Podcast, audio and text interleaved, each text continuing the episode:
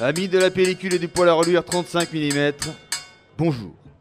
Il se passe des choses étranges euh, ces temps qui courent et certains faits divers peuvent largement rivaliser avec ce qu'on peut lire ça et là dans la montagne ou plus généralement dans la PQR qui orchestre son fonds de commerce sur le fait divers en toute saison, de l'accident de la route au braquage de commerce, de la petite délinquance aux violeurs des écoles, des taux d'alcoolémie relevés aux quantités de cannabis interceptées, les chiffres vont bon train toujours sur fond d'insécurité croissante, à la campagne comme à la ville.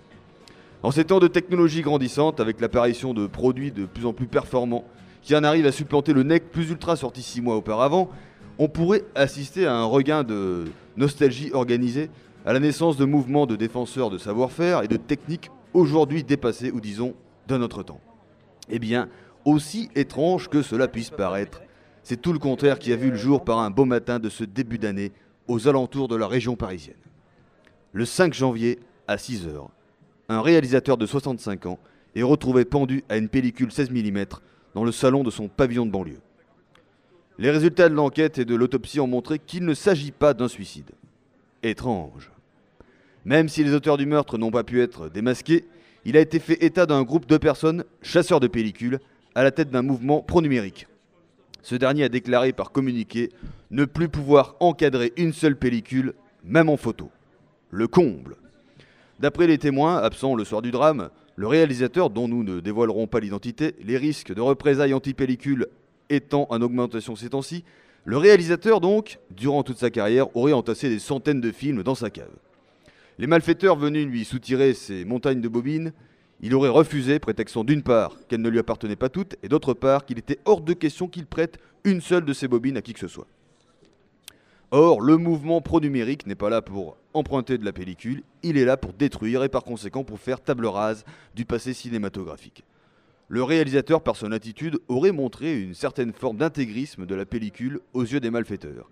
Ces derniers, agissant en commando, l'ont neutralisé puis pendu, et sa cave a été vidée. C'est un drame pour le cinéma français, a déclaré le président de la Cinéma Stock. Et les frères Kodakov, un célèbre duo d'humoristes cinématographes, ont renchéri à leur manière.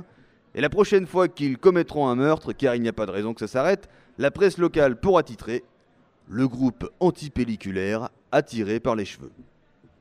A noter que ce mouvement pro-numérique n'a pas l'intention systématique de tuer. hein. Son but est tout simplement de détruire des pellicules, coûte que coûte.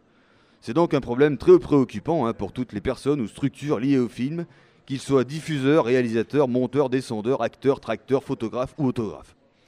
Alors ce mouvement pro-numérique, ce groupe anti-pellicule, qui malheureusement n'a rien contre les coiffeurs, brûle les films, évidemment, et se sert également de pellicules comme déguisement ou accessoire, notamment lors de soirées sadomaso ou d'orgies monumentales.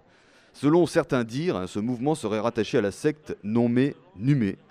Cette secte Numé a commencé à faire des ravages dans les milieux cinématographiques voilà quelques années. Son existence reste toutefois assez mystérieuse, voire improbable, hein, selon les renseignements particuliers, malgré que certains réalisateurs notamment se soient revendiqués de cette secte. Enfin, vous voilà au courant, hein, amis de la pellicule et du poil à reluire 35 mm, méfiez-vous. Si vous portez une pellicule sous le bras, ayez l'œil et prenez garde de ne pas vous faire attaquer par un commando, on ne sait jamais. Merci beaucoup, euh, professeur Schmurtz. On te retrouve demain. Et...